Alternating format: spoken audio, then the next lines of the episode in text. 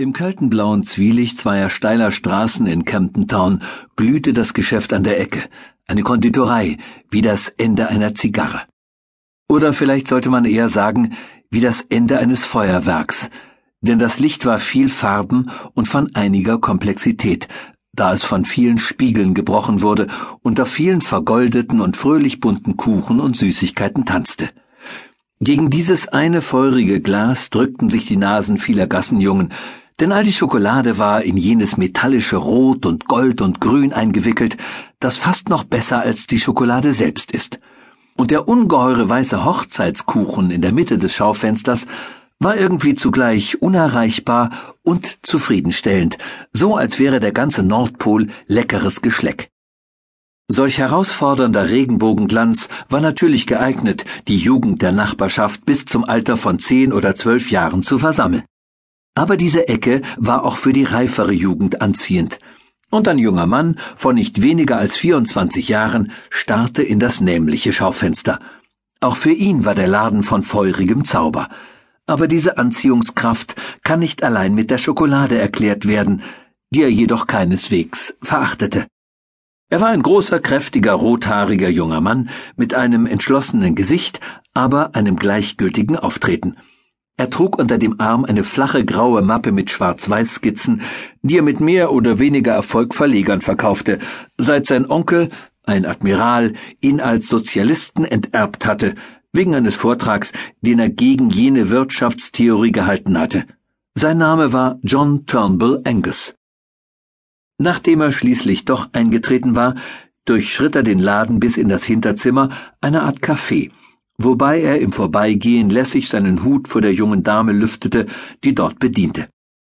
Sie war ein dunkles, elegantes, waches Mädchen in Schwarz, mit gesunder Gesichtsfarbe und sehr lebhaften dunklen Augen. Und nach der gebräuchlichen Pause folgte sie ihm in das Hinterzimmer, um seine Bestellung entgegenzunehmen. Seine Bestellung war offensichtlich eine übliche. Ich möchte bitte, sagte er sehr deutlich, ein süßes Brötchen und eine kleine Tasse schwarzen Kaffees. Und einen Augenblick, bevor das Mädchen sich abwenden konnte, fügte er hinzu, und außerdem möchte ich, dass Sie mich heiraten. Die junge Dame aus dem Laden stand plötzlich steif und sagte, solche Scherze verbitte ich mir.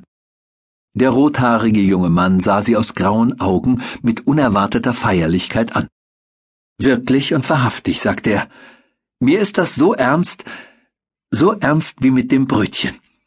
Es ist kostspielig wie das Brötchen, man muss dafür bezahlen. Es ist unverdaulich wie das Brötchen. Es schmerzt. Die dunkle junge Dame hatte währenddessen ihre dunklen Augen nicht von ihm genommen und schien ihn mit fast tragischer Genauigkeit zu studieren. Am Ende ihrer Untersuchung war da so etwas wie der Schatten eines Lächelns, und sie setzte sich auf einen Stuhl. Finden Sie nicht auch, sagte Angus abwesend, dass es ziemlich grausam ist, diese süßen Brötchen zu verspeisen? Sie könnten sich doch zu süßen Stuten auswachsen. Ich werde diesen brutalen Zeitvertreib aufgeben, sobald wir verheiratet sind. Die dunkle junge Dame stand auf und ging zum Fenster, offenbar in einem Zustand heftigen, wenn auch nicht missbilligenden Nachdenkens.